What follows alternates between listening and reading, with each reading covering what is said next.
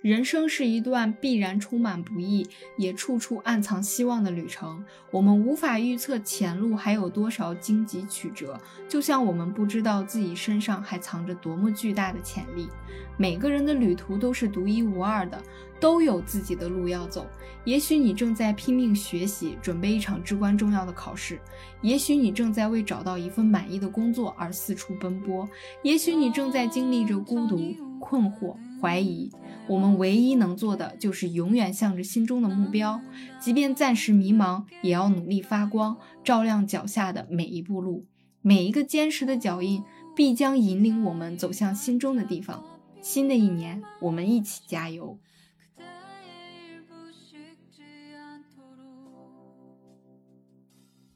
！Hello，大家好，我是知了。首先祝大家新年快乐呀！今天我们接着跟花卷同学一起聊治愈系的电视剧。今天聊的呢是韩剧《浪漫的体质》。Hello，大家好，我是花卷，又见面啦。我们还是先简单的介绍一下剧情。林珍珠，一个怀揣着编剧梦的无名作家，她有一个从大学时代就开始恋爱的男朋友，恋爱七年里分分合合，终于在一次狠下心分手之后，他突然之间开始不舍，于是他开始拼命的挽留，结果遭到了对方的拒绝，而后意外成为了知名电视剧编剧的助理。他以为自己的人生就要开始走向巅峰了，结果却步入了另一种被压榨的生活。韩珍珠作为林珍珠的好。朋友，他们两个也是大学同学。他是曾经的校花，万人瞩目，被无数人追捧着。可是却意外的被一个死缠烂打的渣男所吸引了。跟渣男在一起，意外生下孩子之后，被渣男抛弃了，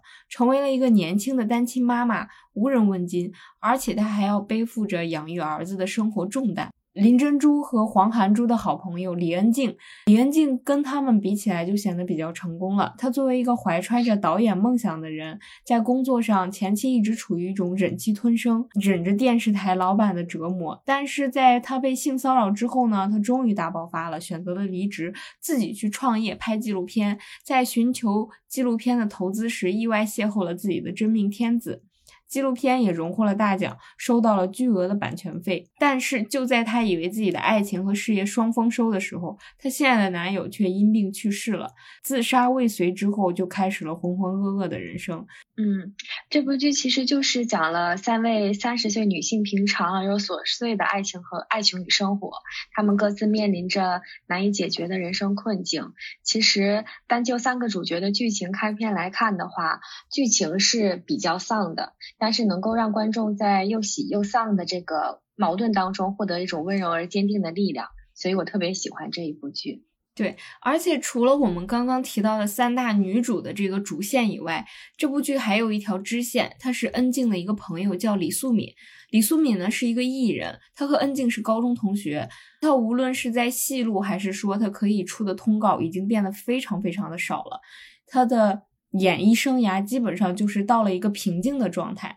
她不够年轻，她不够火，所以很多剧她没有办法去出演女一号，但是她又不够边缘化，所以她不愿意屈尊去演一些周末剧。她在事业上处在了一个高不成低不就的尴尬地位，就这样一种状态，其实和三十岁的很多人都是一样的。你又不够年轻，你没有办法去做一些。基础性的工作，但是你又你的工作能力可能又不够强，你又没有得到一个很好的机会，你没有办法在事业上头去更进一步。这个李素敏就处在这样一种状态里头，然后她的感情跟其他三个女主角比起来就比较烂俗了。就她的官配是她的一个助理经纪人，嗯，为她开车，是她的高中同学，从高中开始就守护在她的身边，不停的保护她。他们两个对彼此都有意思。但是就是没有捅破那层窗户纸。我个人觉得李素敏其实是不敢正视自己的内心，她又觉得她作为一个艺人，可能跟她同一期的这些女艺人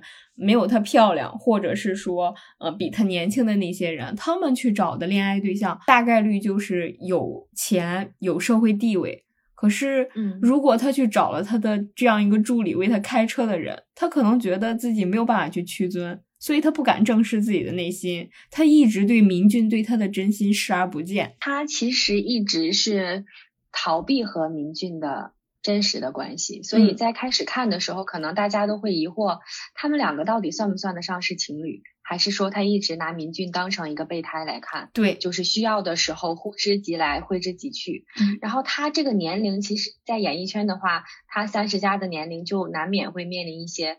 嗯，被年龄限制，对他的事业的发展这样一个情况，所以当时也是恩静给了他这样一个机会，就是去他想拍一个真实生活中他是什么样子的，如果做出来这个节目一定会非常有趣，嗯，所以就是其实做出来之后，我们会发现他真实生活中是一个特别单纯的人。嗯，并没有表面看上去好像那么烦人的样子。嗯，对，其实他也有他可爱的一面。就是这部剧里的男男女女都是处在三十加的年龄段，他们的感情和事业其实都是一团糟的，或者说不能简单的定义为一团糟，而是他们突然之间在这个年龄段想要去直面自己的内心了，开始逐渐的懂得自己想要什么了。但是接纳自我，一步步的去实现自己的梦想，并不是一件容易的事。所以这部剧其实就是向我们展示了这样一个尴尬的、现实的，但是又充满力量的故事。它的剧情虽然没有《俗女》那么抓马，可是这部剧的导演用了很多反转的方式来展现剧情，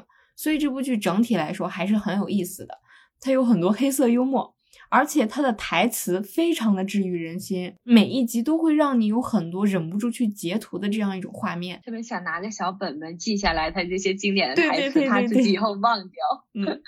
所以这部剧我看起来非常非常的慢，我大概用了一个多月才陆陆续续的把它看完了，因为它里头的台词。真的感觉太棒了。比如说，因为旧爱的记忆失去冷静，并不是丢脸的事，而是熬过痛苦时光值得骄傲的你应得的权利。还有那一句我特别爱的：“无论你眼中看到什么，我都为你的眼眸干杯。”就当你细细的品味这部剧的台词时，你会看到关于自己的过往一帧一帧的在你自己的眼前划过。而且让人感到震惊的是，这部剧的导演和编剧是同一个人。他是一个男性，我们知道很多这种男性向的影视剧和文学作品，它都会侧重于去塑造男性角色的伟岸，即便它里头出现了一些女性，可能女性角色更多的就是体现出一种依附性，用这种依附性来体现男性角色的这样一种形象。可是这部剧不一样，就是他把这个女性。塑造的都摆脱了一些刻板的印象，就女性不再是这种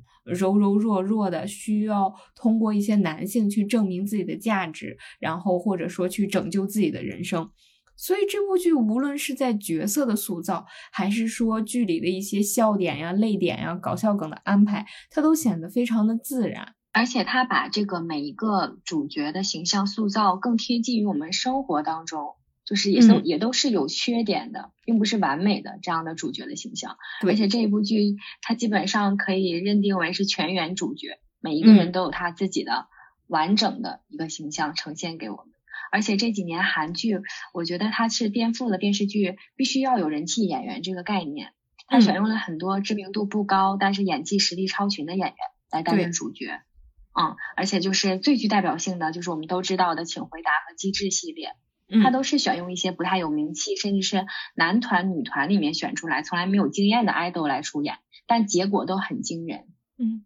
而且因为这部剧里头，林珍珠作为一个编剧，她这部剧其实拍到最后就变成了啊，以林珍珠自己写了一部剧，她把他们几个人的故事写下来，然后她的男朋友就是这个导演。呃，孙范秀帮他把这部剧搬到了大荧幕上面，等于说把他们的故事在电视剧里头写一个故事，用这样一种形式来展现。然后你就会发现，韩剧其实很神奇的地方在于，它对于编剧的地位。是摆的非常高的，高于，嗯嗯，他就是首先我先定好了这个剧本，然后找到一个适合的导演和编剧共同来决定我们这个剧本如何走向，如何去安排角色，如何去塑造。这个时候他们也会有资方，就是我们看到的，呃，韩珠的所在的公司，他们就作为投资方，其实他们整个过程里头就是很尊重导演，很尊重编剧，就一切都听你们来说。你们觉得选角应该选谁？谁更适合你？嗯，谁更适合去表达这样一个就你笔下的角色？它不像现在，可能我们内娱里头，因为上一期我们讲了很多内娱的乱象。内娱在拍一些电视剧的时候，更倾向于我先找到一个演员，我就是为了捧这个演员，或者是我就是为了捧这个新晋的 idol 小流量，那么我就去买来很多的这种 IP 的剧本，然后我从这些 IP 的剧本里头找到一个适合我想捧的这个 idol 的人设，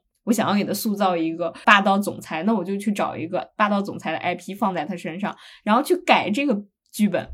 为他增加很多的这种剧情呀，或者是一些一些贴合当下一些与他人设相符合的这种剧情，去为他的人设去铺路，并不是说我一定要把这部剧拍好。其实主要的精力还是要放到这个艺术品本身，对，而不是说看谁出资更高，谁是带资进组的，我们就硬要把它塞到这个作品里面去。嗯。那可能就是一朵鲜花插在牛 粪上的感觉，而且就是我觉得，嗯，这一部剧的话，它我们能看到编剧本身，这部剧的编剧本身，他其实在这个剧当中设定了一个编剧的角色，也是想用这个角色来发出他自己的心声，嗯，然后也让我们能够看到，原来韩剧的这个作品这么优秀，是因为他们对编剧给予了极大的尊重，对。然后，即使是一些偏偏方里面的投资进组的一些呃推广的广告啊，这些东西可能都是要经过导演或者编剧的同意，对，然后他才能够以合理的方式出现。嗯，你要放在适合的位置、适合的时间，你不要搞得赤裸裸的，好像就是你整部剧就是为了打这么几个广告，然后你的剧情是放在广告中间。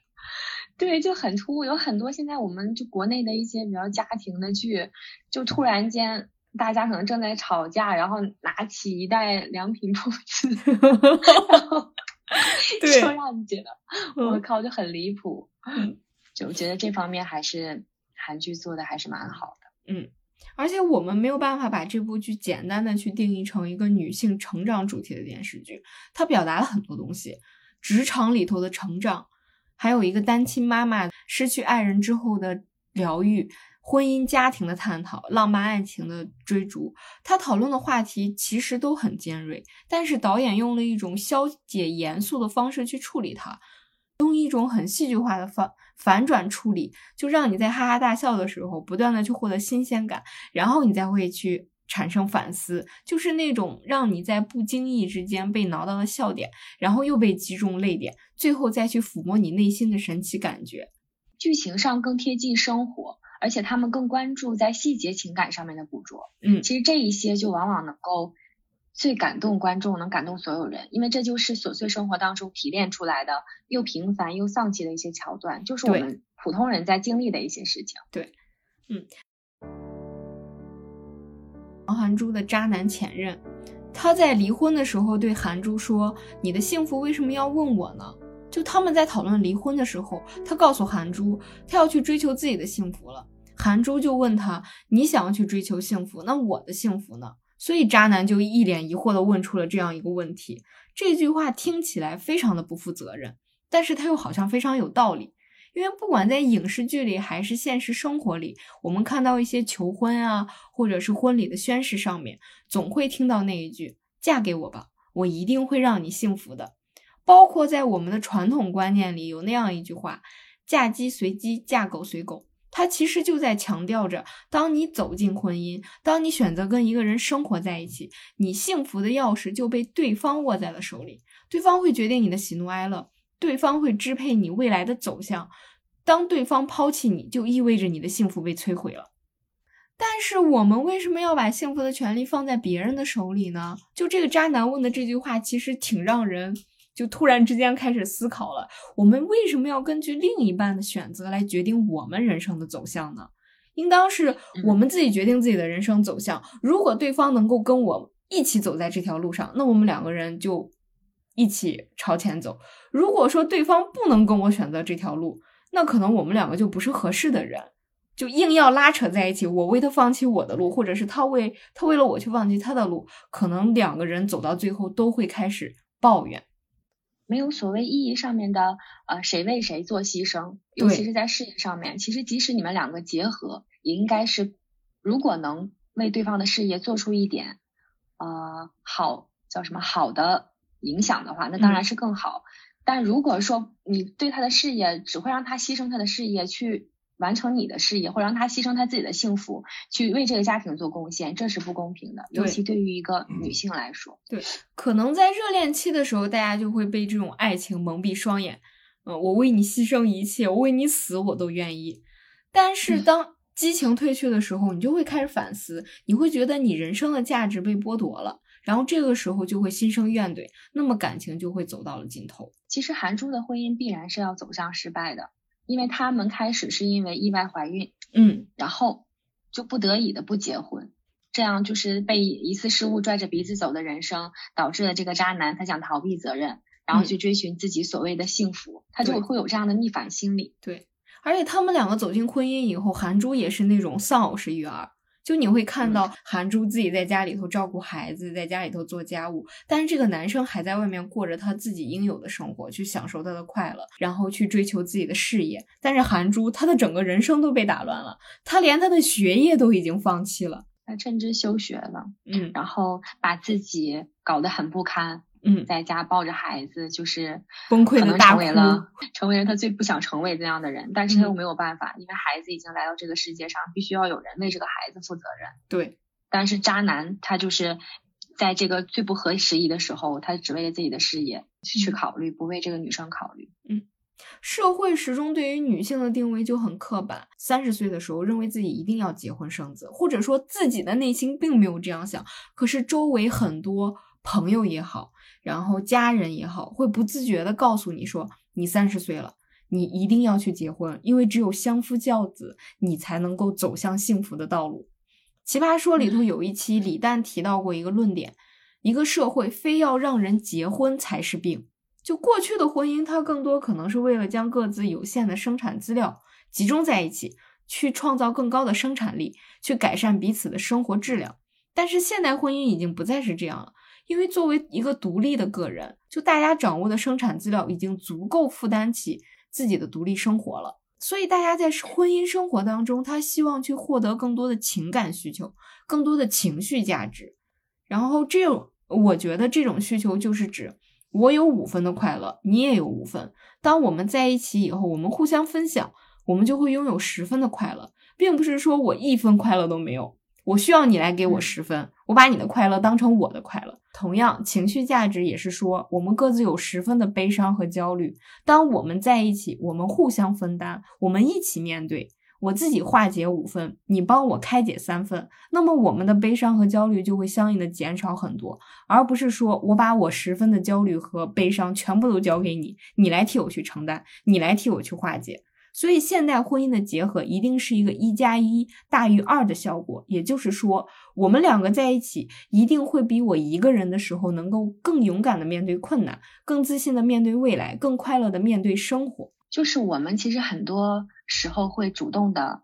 为别人付出，在没有经过别人同意的情况下。但是，我觉得我们其实更多的是要对自己的选择去负责，对，不要自我感动的去成全别人。嗯。你要懂得先爱自己，而后爱人。其实自私一点是没有错的，嗯，并且尤其是到了婚姻这个场合下面，女性的很多付出其实是不被看到的，嗯，并且会让对方觉得现在你做的付出并不是我需要的，但是你却觉得你为我牺牲了很多，你为家庭牺牲了很多，对对，这个时候就很尴尬。那你你放弃了去寻去努力拼事业的机会，然后你把全身心放到这个家庭上，但是有得到谁的认可，或者是觉得你做的。你牺牲的很多，嗯，然后你你也没有社会地位，你成为家庭主妇是一个让让你老公觉得很感激你的事情嘛？其实这就完全是一个自我感动的一个场景，对。你刚刚提到这个自我感动，就是很多人会在进入一段感情或者说进入婚姻的时候，会不自觉的带着一种天然的自我牺牲和自我感动，就会觉得两个人在一起，我就是要牺牲自我呀，我就是要去委曲求全，家庭放弃我的事业，对，因为这样才是表达爱的方式。然后从前那些你一个人感到快乐的事情，开始变成必须要两个人一起做。如果对方不喜欢，如果对方不能陪你一起去做。那么你自己也会失去兴趣，你不再需要这份快乐。但其实并不是啊，你需要，就是幸福的钥匙应当放在自己的手里头。我还记得那个《生活大爆炸》里头，谢耳朵在 Lena 的婚礼上面说过了一句话：“人类终其一生必须要找一个人作为伴侣的行为，让我始终无法理解。但我祝你们在彼此身上获得的乐趣，跟我从自己身上获得的一样多。”他其实就是在说，婚姻里面两个人一定不要把乐趣放在对方的身上，就是你首先要成为一个能够。自己产生快乐，自己提供价值的人，然后你再去跟对方在一起，而不是说把婚姻或者说把一段关系当做去化解自己当下面临的一些问题的一种解决办法，或者是寻找幸福的一个必由之路。啊，其实因为我也结婚很多年了嘛，我就是觉得两个人在一起时间久了，必然就会做什么事情会考虑到。是不是对方愿意去做呀？会不会我这样做他会更开心？就一定会有这种时候，你是要考虑到对方的感情的。嗯，这就是我们迷失自我的开始。其实有时候我也会这样，就是我会觉得，哎，我想这样做，但是我觉得我这么做，范哥可能不会喜欢，所以我不这么做。但是有的时候我说出来，范哥就会说，那你怎么就觉得我不会喜欢呢？嗯，那你那你想做什么，你就直接去说，为什么你要考虑到你觉得我不喜欢，然后你就不去了？但其实我也无所谓，就是这个很矛盾的场景，而且对方也会因此会有压力，他会觉得说，对他会有压力，我并没有那样要求呀，你为什么要为我做这样的牺牲？有的时候我自己会给自己就是心做心理建设，就我一定要在做任何决定的时候要把自己放在前面，嗯，就是我要先想我想做什么或者我想吃什么，然后我再把他。的喜好加入到我这里面，做成一个结合，而并不是说因为他喜欢咸的，我要放弃甜的这个事情。嗯，就是他也不是很支持这个事。就是在关系里面，大家一定要直白的去表达我想要什么，我希望你用什么样的方式来对待我，然后我们两个共同商量这件事情应当怎么做，千万不要有那种自我牺牲、自我感动的。就是背负着这样一种东西，你认为他会他会喜欢你这么做，你自己会觉得很疲惫，你也不喜欢这样子的自己，然后还会给对方带来很多的压力。所以我觉得，就是韩珠她的成长就体现在她突然之间意识到了，我不想从男人身上寻找我的幸福。所以她的成长就是在她的年下男同事试探性的向她表露感情时，她坚定的拒绝了。她还会直截了当的问对方：“你爱我吗？”他就是看透了对方以爱为借口，想要把他放在自己的框架当中。如果韩珠没有达到他的预期，他就会被责备、被放弃。对方其实就是想要去驯服他，想要去拥有他，而不是说在爱他、配合他。韩珠在年下男身上看到了以爱为名义的绑架，对方打着爱的旗号，不停的强加要求在他身上。如果他没有实现，对方就会表露出一副你浪费了我的爱情。你浪费了我的真心，你对不起我的爱，你的错导致我不能继续爱你了。我抛弃你是因为你不够好。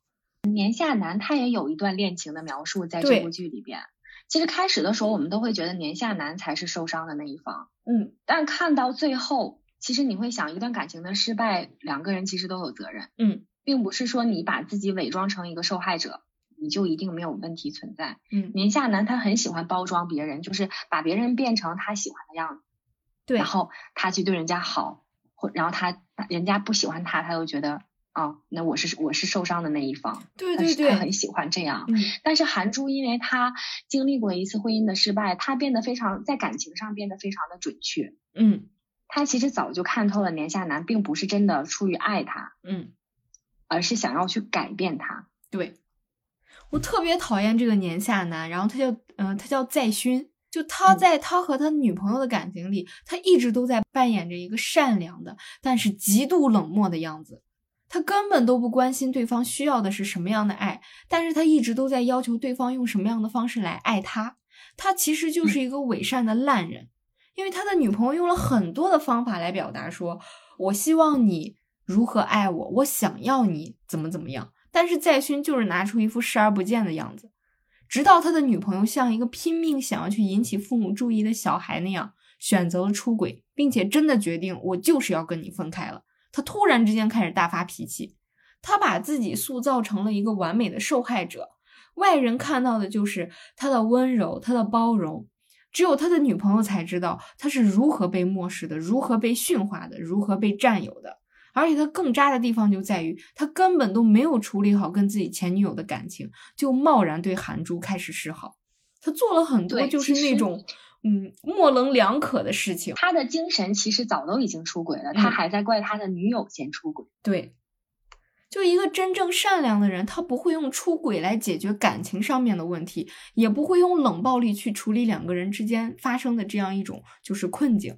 他真的想在一起，那就坐下来把问题解决掉；解决不掉，那就分开。出轨是最愚蠢的办法，只有那些搞不定婚姻和感情的人才会选择去出轨，才会想要在另一个人那里证明自己爱的方式和方法是对的。所以我觉得韩珠就是他是一个很棒的人。你看到他前期的时候，他把自己嗯一副好牌打得稀烂，但是他最后又找到了自己。他不仅努力的去搞他的事业，让自己升职加薪了，然后更重要的是，他成长为了一个清醒的大人。他既能清楚的知道自己想要的是什么，也能对别人表露感情的时候持一种旁观者的态度，迅速的判断出对方想要从他这里得到什么。所以故事的最后，韩珠的前夫留了一套房子给他和孩子，想要去补偿他，韩珠就非常坦然的接受了，并且还问他转让税怎么办。渣男当场就愣在那儿了，他大概以为韩珠还是从前那个委屈巴巴，会因为他的一点点示好就感动的一塌糊涂吧？就韩珠的骨气根本不需要通过我来拒绝你的物质来体现，他清楚的知道自己给予前夫的价值早已远高于对方给的这套房子了。他是谁？他的幸福怎么去创造？他自己说了算。韩珠的故事其实是相当鼓励我们现在三十加的女性的。无论你是结婚与否，其实她最后在事业上面获得的成功，都是能给我们很大的信心，让我们也能够像她一样去努力。即使是你被抛弃了、被劈腿了，其实不管你在什么什么时候重新开始，都是来得及的。对，三十而立，更多的说的是我们要立住能够给自己带来幸福感的能力。我觉得三十岁其实是女生人生中一个重要的分水岭。那我们到了三三十岁的时候，我们都会反思自己：婚姻圆满吗？事业成功吗？嗯，好像社会对于我们三十加的女性定位就是这么单薄。对，我们三十岁就应该结婚生子。对，结婚生子了，你就是幸福的女人。嗯，就为什么男人？就可以三十而立，我们三十岁就要结婚。就是我看韩珠的时候，就会经常想这个问题。嗯，而且三十岁这个年龄，他很尴尬。就老话总在说三十而立，社会需要你在这个年纪像大人一样去成家立业。但当你像大人一样说话做事的时候，你又会被嘲弄你不成熟，你很幼稚。嗯，你没有办法像年轻人那样，犯了错的时候还可以用我很年轻，我没有经验来当借口。三十岁的焦虑和困扰，不是说你过完了这个生日，它就突然之间出现了，而是说你面临的那些困境，它其实从前它就在，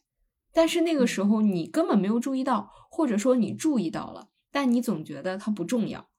以后会慢慢解决掉的。可是到了三十岁以后，社会时钟在你跟前敲响的时候，你就会发现有一些问题可能会永远无解。比如说，珍珠的妹妹就问他什么时候才可以有钱呢？然后珍珠就回答他：钱是一直没有的，现在在上学，所以没有钱。如果考上了公务员，有了稳定的收入，就会结婚买房子，买的房子也是银行的，你会又会没有钱。但是还是会花二十年去死去活来的工作去还贷，然后你有了孩子，孩子又要上学，你的钱又没了，你得更加努力的去工作供孩子学习，好不容易到了退休的年龄，钱又没了。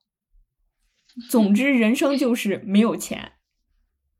就是什么都没有的。对，比如说我们小时候还会纠结那种。我长大以后，我究竟是上北大呢，我还是上清华呢？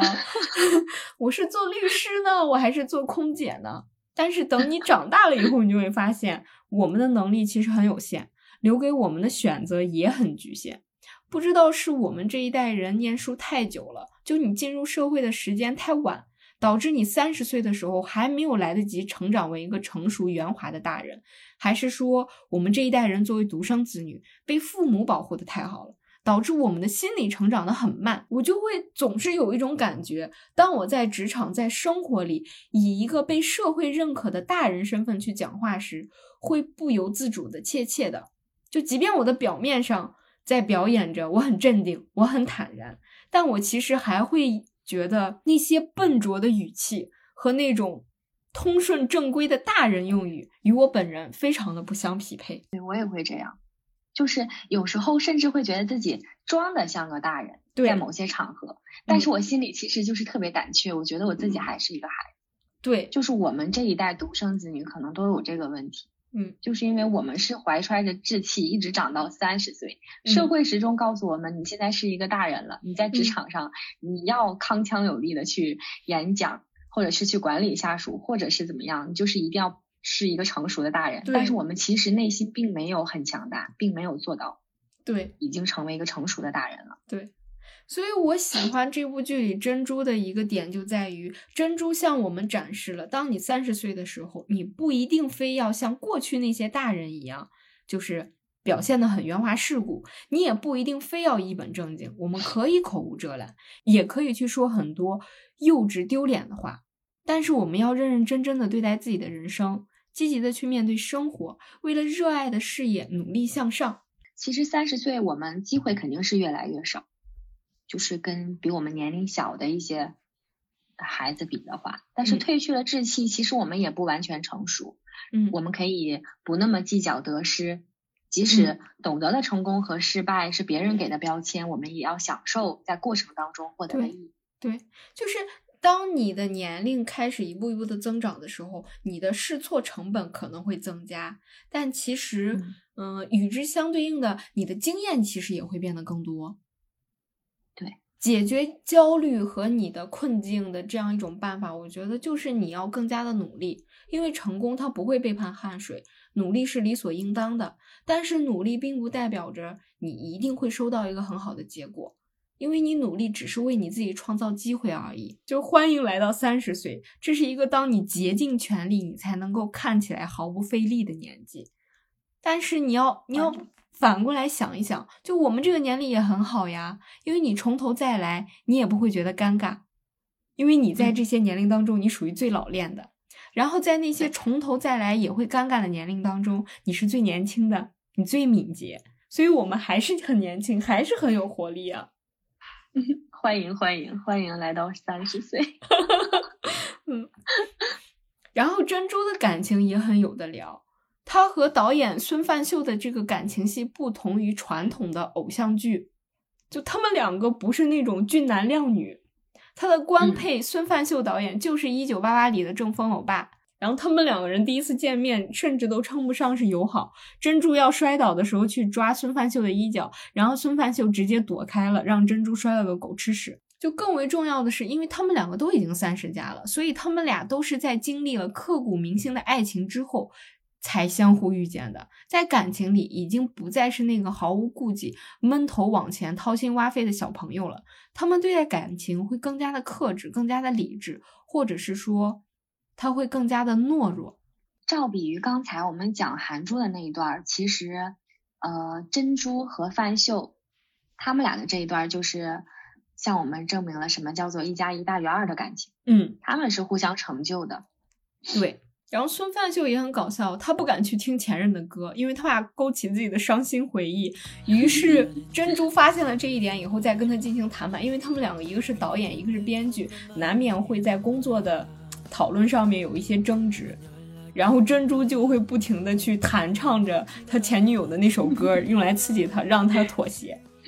然后珍珠也是，珍珠就是她跟自己恋爱七年的男朋友焕东分开了。她一度陷入了崩溃之中，还踩着自己的自尊去跟对方求和，结果被对方严厉的拒绝。如果不是她开始搞事业，她可能就会在这一段糟糕的感情里一直打转，一直痛苦的走不出来。他们在一起七年，然后经历了劈腿之后，他又经历了失业，嗯，就是我感觉对他来说应该是双重的打击了。对。他都觉得自己的人生无望了，开始绝望。嗯，然后他以为自己找到，开始以为自己找到了一份很好的工作，结果又是 对被被领导鞭策的人生。直到他遇到了范秀，并且范秀很欣赏他的作品，我觉得那个时候就是他人生的重新开始。我们看到市面上以前任为话题的影视剧其实有很多，大家对待前任一般就是两种态度，一种是求而不得。恋恋不舍，然后对方成为了自己心目中的白月光；另一种就是分开的不太体面，大家成为了仇人，老死不相往来。你提起来他的时候，都恨不得送他上西天。分手的理由可能不是只有一个，因为毕竟相爱的原因也不止一个。剧里说，爱情就像汽车消耗品之类的东西，没消耗完就继续朝前开，如果消耗完了，那就停了。剧里讨论的这样一种，嗯，对于前任的态度，或者说对于分手的讨论，他其实就是想说，嗯，分手其实并不是在为离别而痛苦，因为爱情本身就是伤口，它在你爱着的时候就已经出现了，一旦离别。这个伤口其实就会消失了。如果你一再的抚摸着曾经的伤口处的结痂，只是抚摸变软的痂，落后的空虚而已。珍珠和范秀对于前任的态度就显得非常的成熟，非常的理智。就他们两个坚信，虽然爱变了，但事实不会变。这会特别的痛，因为遇见爱的人是非比寻常的机会，错失机会会怎样？当然会痛了。然后剧情安排的就是挺挺抓马的一点是，珍珠的前男友焕东成为了孙范秀的后辈，他们两个在一起工作。然后焕东看到了孙范秀对于珍珠炙热的爱，还有珍珠在职场里突然之间的闪闪发光，他就开始怀念和珍珠的过往了，而且还为了挽回珍珠，专门请她到高档餐厅去吃饭，理由是他发现从来没有请珍珠去过这种地方吃饭，没有对她很好。他们两个的爱情主要还是在学生时代的时候，对，所以他其实并没有看到珍珠在事业上面的魅力，直到他们在工作上有了交集，然后他又发现范秀好像对他的前女友有一些兴趣，他才开始在他前女友身上找寻一些闪光点。对，然后他自己又开始呃找到了一种和范秀能够和谐相处，不影响他现在事业的一些相处模式。对，然后并且搞了一些小的桥段，我觉得也是让我挺讨厌他的。嗯，然后珍珠在对于。焕东的突然示好也表现得很成熟、很理智。他就问他：“我们现在有理由去做当初没有做过的事吗？”你看，珍珠和焕东对于他们两个过往感情的态度是不一样的。焕东还在遗憾，与其说是他觉得对于珍珠很遗憾，不如说他对于自己在上一段感情当中的表现不够满意。他对珍珠并不能说我还爱着，而是不甘心。他不甘心自己没有表现得很好。不甘心这么优秀的珍珠已经走出来了，不甘心过去付出的爱就这样不了了之了。但是珍珠不是，珍珠说他们曾经是相爱的人，没有必要后悔当初没有请对方吃过这么贵的饭，因为他也没有请过焕东，而且他还讨厌焕东，他骂过焕东，甚至现在也依然如此。他也惋惜过，他也后悔过。他还去找对方 去挽留过，可是现在不是了。呃，这个珍珠说了一句话：“当时的我们已经在当时的时间里竭尽了全力，过去的时间就放手吧，自然而然的。”然后他说完这句话以后，他就去找孙范秀了，因为孙范秀才是那个他此时此刻想要一起吃美食的人。而且这一部剧他们两个的关系也让我们看到了，即使你和你男友是同事，也可以。既不耽误工作，也能够把感情处得很好。对，就是他们俩有一块是互相约定了，就是感觉好像一个导演一个编剧，他们两个在一起之后就会影响他们剧本的效率。对，然后他们两个就约定说，我们在几点到几点的时候是工作时间，我们就不谈私事。然后到几点之后，我们就可以开始甜甜的恋爱。我觉得就很清醒的两个成年人，嗯，他们经过了都有一段可能呃不太舍得的感情也好，或者是互相当仇人的前任也好，最后。在放掉过去感情之后，他们对待下一段感情又认真又清醒。但可能剧中表现的这样一种状态，相对来说会比较理想化。我们在生活当中很难真的把感情和工作切分的非常开。就如果对方在工作上开始对你进行一些攻击啊，跟你对着干的时候，你就会觉得你是不是因为不爱我了，所以你才这样子做？一定会夹杂一点私人感情进去，比较的感性。然后他们两个人的。Cut 非常的有喜感。孙范秀放弃了和知名编剧，也就是珍珠的前老板合作时，这个编剧就开始说教他，他想要以一种前辈的身份来压制他。然后孙范秀就直接捂住耳朵说：“我不要听，我不要听，我不要听。”然后没法超级搞笑。对，还有他在跟珍珠恋爱以后，他躲在房间里头，想要给珍珠一个惊喜，结果意外的撞见珍珠在家里撅起屁股放屁。就场面一度尴尬到屏幕外的我也快要窒息了。然后珍珠还觉得说完了，她在她心爱的人面前放屁了，她还回去晚上的时候还问她闺蜜怎么办。对对对，她问她妈妈说，就是关于这个放屁的事情怎么去处理。然后她妈妈就开始在家里头拼命的放屁，就是想要引起她爸爸的注意。生病。对，结果她爸爸就是一直都是无动于衷，就无论她妈妈放屁的声音有多高。嗯，放了多少个屁，他爸爸都是那种毫不在意，然后他妈妈心里还在想，完了，对方对我就是毫不在意了。但是他爸爸就拿回来一个体检报告，然后跟他说：“你去检查一下身体吧，我觉得你最近身体可能出问题了。”而且他爸爸很伤心，他爸爸就觉得说：“如果你身体真的出现问题了，如果你走了，我不知道我的生活要怎么去进行下去。”就是你看，表达爱的方式其实有很多种。而且他们剧里面就把我们平民身，就是我们正常家庭会发生的一些事情，就写到了剧里。对，可能会稍微带一点夸张的手法，让你觉得有一点点过于完美。但是就是在我们日常生活中会出现的放屁、打嗝这种事情。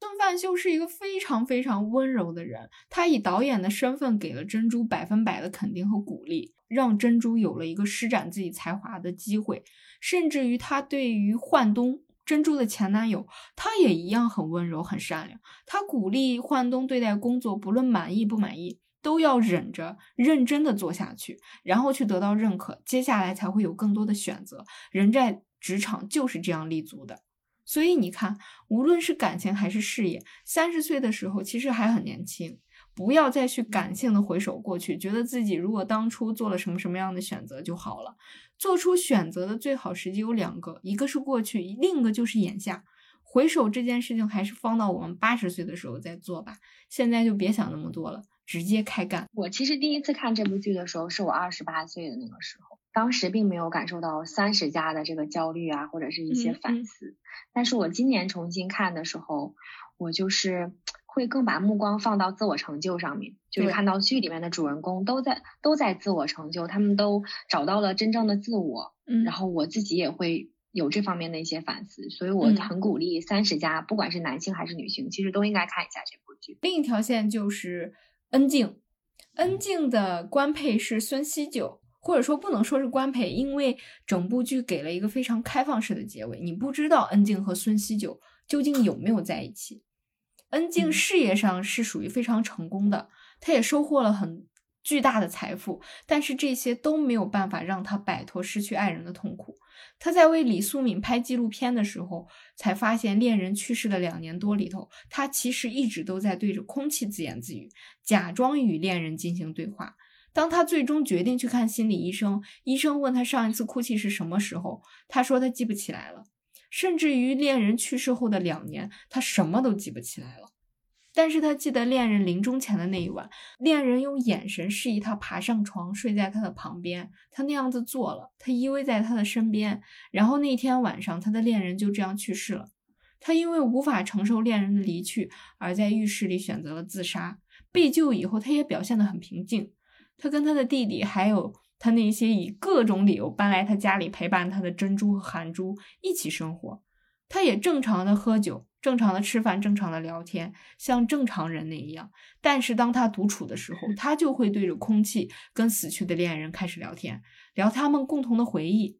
恩静在恋人去世以后的每一天，都是靠着过去的温存在度日，直到他在纪录片里头看到了自言自语的自己。嗯，他一直活在过去。并且他自己不自知，他一旦醒过来，他就会想要自杀。对，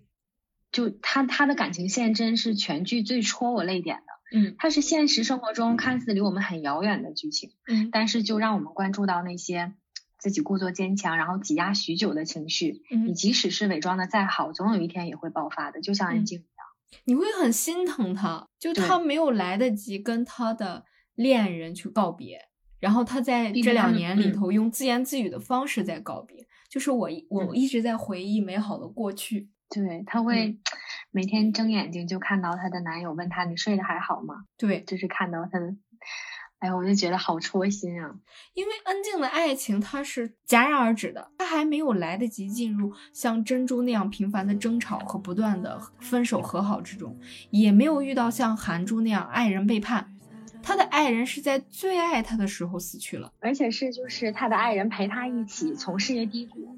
到成功，对，然后他突然就离去了，对，都没有来得及庆祝，嗯，他就离开他了。所以他死后的那么那么几年里头，在恩静的眼里，他们都还是相亲相爱的，他的爱情一直都是美好的、炙热的，就像绚烂的烟花一样，稍纵即逝。所以他才会困在这段感情里头。他明知道自己需要朝前看，但是他总是不断的记起，因为他不敢忘记。他觉得，就是他们两个真挚的爱情，只有他和他的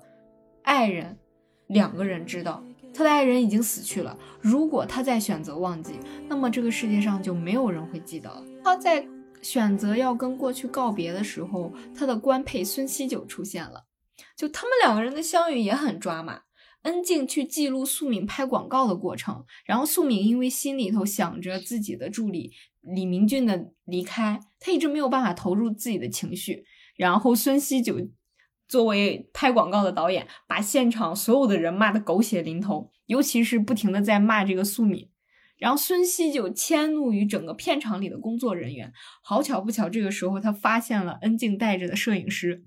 然后他就开始臭骂这个摄影师，说他破坏了现场的气氛，影响了他的拍摄。恩静就在一旁忍无可忍了，开始用满屏哔哔哔的脏话骂他，骂的他直接哑口无言，到最后直接笑了，然后对着恩静说：“You win，是你赢了。”然后他在后面还会暴打骚扰恩静的垃圾男，因为给恩静误发了自拍，被迫在恩静的纪录片里头出镜。意外的在福利院遇到了恩静，然后他叫恩静骂人精，两个人都像神经病一样，把所有的存款都捐给了福利院，一起在福利院里做义工、刷盘子、洗衣服，然后还会在便利店的门口喝啤酒、吃毛豆，就同为圈里头人。嗯，孙锡九肯定是知道恩静失去爱人的悲伤过去的，但是他没有问，他甚至都没有去说一句。安慰的话，两个人坐在福利院的长凳上面，然后一起在那里吃棒冰。然后他跟恩静说：“要不要我抱你？因为你伤心，抱你的话会很温暖。”但这个时候，这个导演又设置了一个反转剧情，他让福利院的孩子扑在了他的怀里。就你会发现，嗯，孙锡九对于恩静的好是体现在一种我完全不关心，我不在乎你的过去发生了什么。对，恩静的过去是他不想让人触碰的一段经历。对，然后西九的出现呢，又正好是他没有提及，不用他提及过去，但又能治愈他过去的对一个存在。对，然后他们两个其实也是一个互相治愈的过程，因为恩静她很强大，她很坚强，嗯，但其实她心里脆弱的地方就被西九治愈到了。对。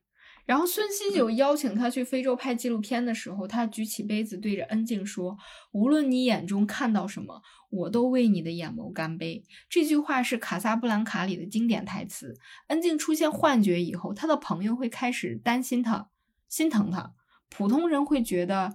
他是不是有精神分裂症。但是孙锡九表现的就是我毫不在意，并且我全盘接纳。即便恩静的眼睛里看到的是他死去的爱人，他也完全接纳，并因此而干杯。所以我才会觉得这一幕是整部浪漫的体制里头浪漫的顶点和升华。就这种剧情离我们很遥远，就是因为它离我们太遥远了，它又做的太极致了，所以我们才会觉得它很浪漫。对，而且恩静就让我觉得他遇到了西九之后，他不需要再像在他朋友面前一样那么的伪装自己的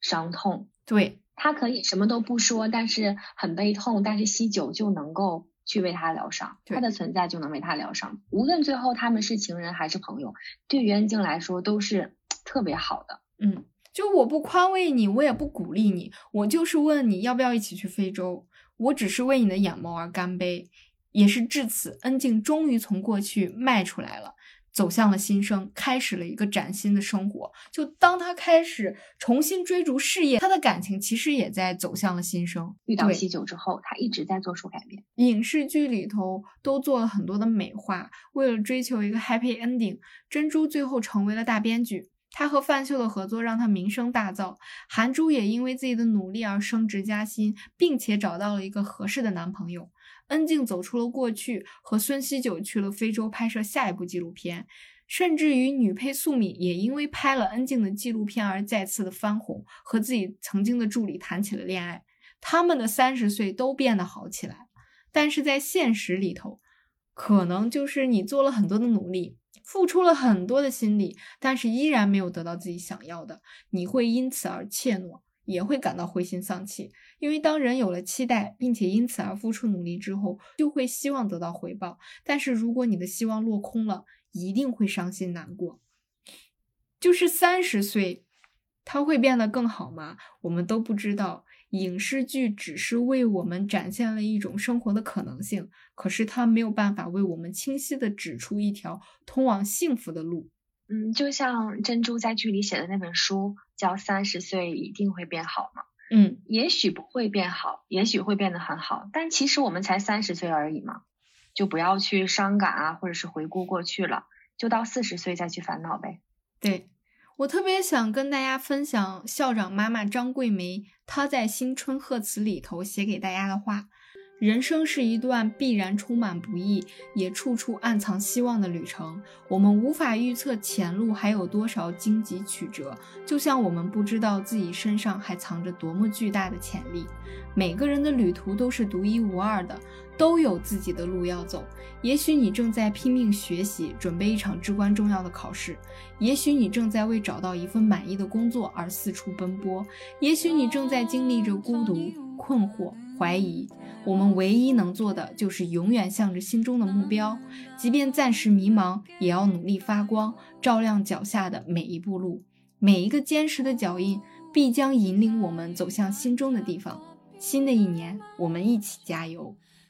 好啦，今天的讨论就到此结束了。如果你对我们的节目感兴趣，欢迎订阅点赞。如果你对今天的话题感到意犹未尽，欢迎在节目下方给我们留言。感谢大家的倾听，希望未来的每一个日子里，大家都可以平安并且快乐。拜拜，拜拜。